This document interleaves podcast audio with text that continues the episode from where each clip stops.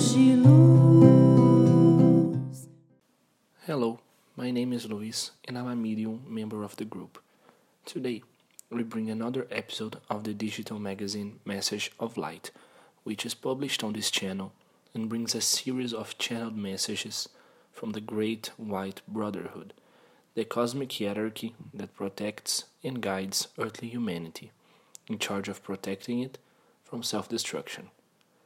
It is composed of ascended beings who have already lived on the planet, and when they evolved, they chose to help the Earth, organized and distributed in seven cosmic rays, coming from the greater celestial kingdom. We invite you to open your heart and accompany the message that aims to touch your soul and brighten your day. The message of light that we share today is a channeling from Archangel Melchizedek. Archangel Melchizedek, we are all brothers.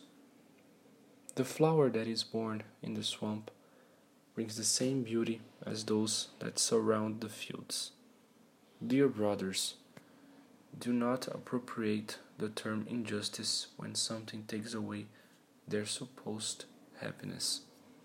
There is nothing that can serve a human being more than the moment that takes away his peace, so that he can govern his intuitive forces in search of the necessary solution that will give him the peace again.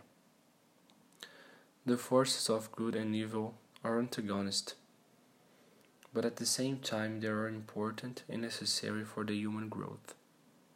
Attention, dear children, for the daily improvement of your truths, acting, thinking, and feeling with joy and knowledge of what you need to find in all circumstances a divine opportunity to be love, to be light, and to be peace. May love find sentry box in their hearts always. I'm Archangel Melchizedek. This message was channeled on the 17th of April of 2020. Pray and watch always.